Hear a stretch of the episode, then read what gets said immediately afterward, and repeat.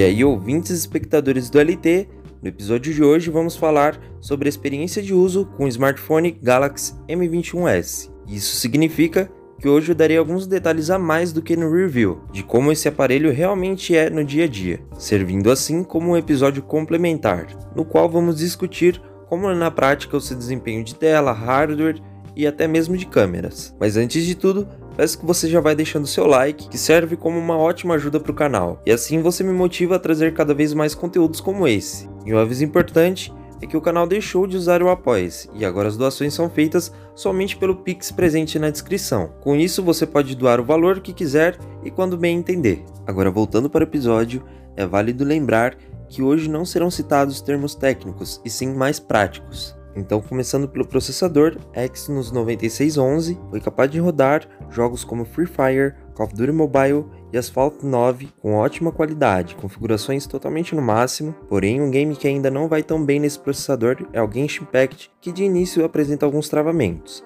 mas depois a gameplay fica até que fluida. E de jeito nenhum espere por Fortnite. Esse é um jogo para processadores mais top de linha, e é importante citar que, como praticamente todos os Exynos, aqui também está presente o problema de aquecimento. Isso fica mais evidente durante as filmagens, carregamento e as gameplays. Em conjunto ao processador, os 4 GB de RAM e os 64 de armazenamento são padrão, ou seja, não deixam a desejar, mas também não são nada demais. Estão exatamente na faixa necessária para um aparelho intermediário. Sua tela de 6.4 polegadas é mais larga que a maioria dos aparelhos mais recentes, nos quais a tendência é de telas cada vez mais finas e alongadas. E isso no M21S acaba dificultando um pouco o uso do celular com apenas uma mão, que é o propósito da Samsung, mas para o contraponto, ela é ótima para o consumo de vídeo e games. Lembrando que ela traz a resolução Full HD Plus, que garante uma ótima resolução, e o Super AMOLED, que traz cores muito mais vibrantes e fiéis à realidade, e como os pixels têm iluminação individual, os pretos são pretos de verdade, pois são uma parte da tela apagada, o que também ajuda muito na economia da bateria, pois diferentemente do LCD, a tela não fica o tempo todo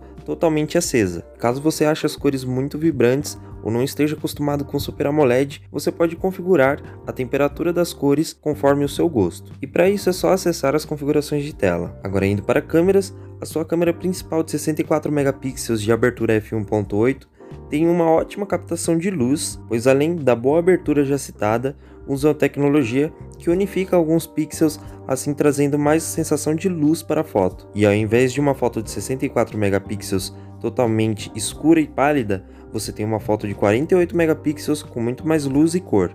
E convenhamos que no final das contas, 48 megapixels ainda é muito detalhe.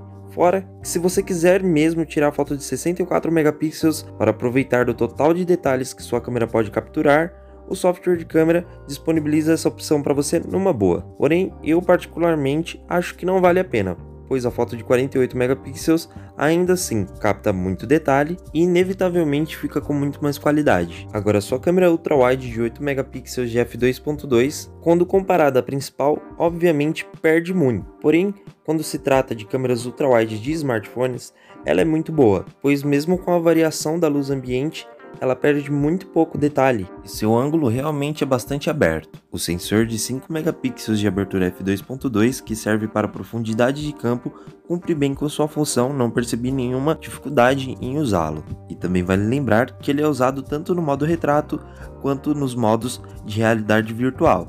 A câmera frontal de 32 megapixels abertura f2 também não decepcionou em nada capta muitos detalhes e muita luz. Inclusive, isso é um ponto que se destacou muito para mim no M21S.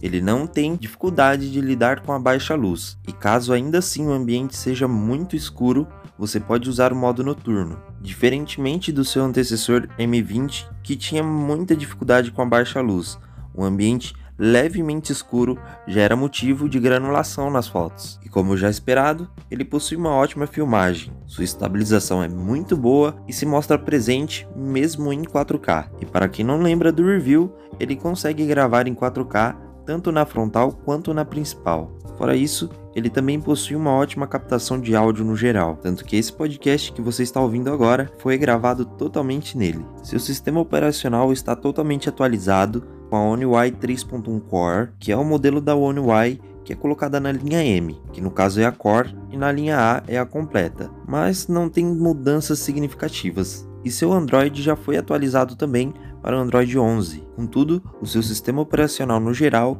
está muito atualizado e muito bom, tanto que eu posso gravar um vídeo só falando sobre a One UI e o Android 11. Para quem ainda não tem smartphone Samsung, a One UI é o sistema operacional modificado da marca, que atualmente é muito melhor do que já foi no passado. Fluido, prático e na teoria pode ser usado com apenas uma mão. E além de tudo, a marca busca demonstrar com esse sistema operacional a mesma experiência desde o seu smartphone mais caro para o mais barato. Ou seja, se você adquirir um smartphone Samsung de entrada, você terá quase o mesmo sistema operacional do smartphone Samsung top de linha.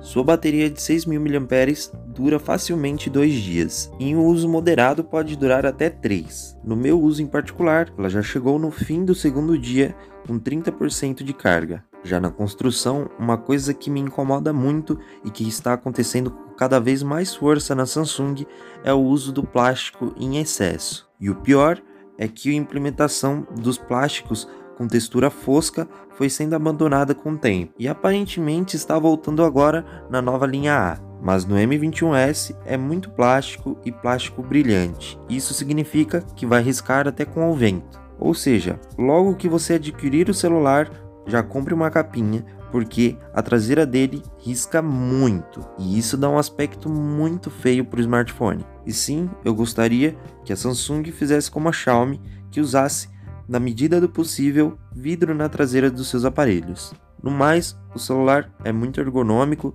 tem uma ótima pegada e também bordas finas, o que é muito bom. E mesmo com essa bateria enorme, ele não chega a ser um celular grosso. Então é basicamente isso aí. Chegamos ao final do episódio e agora eu gostaria muito de pedir a sua inscrição, ativação do sininho e o compartilhamento do conteúdo desse canal, seja no podcast ou nos vídeos, mande para aquele seu amigo que está em dúvida de qual smartphone comprar ou que já pensou em comprar o M21S, pois esse episódio pode ser interessante para ele. Então é isso aí, fiquem bem e tchau!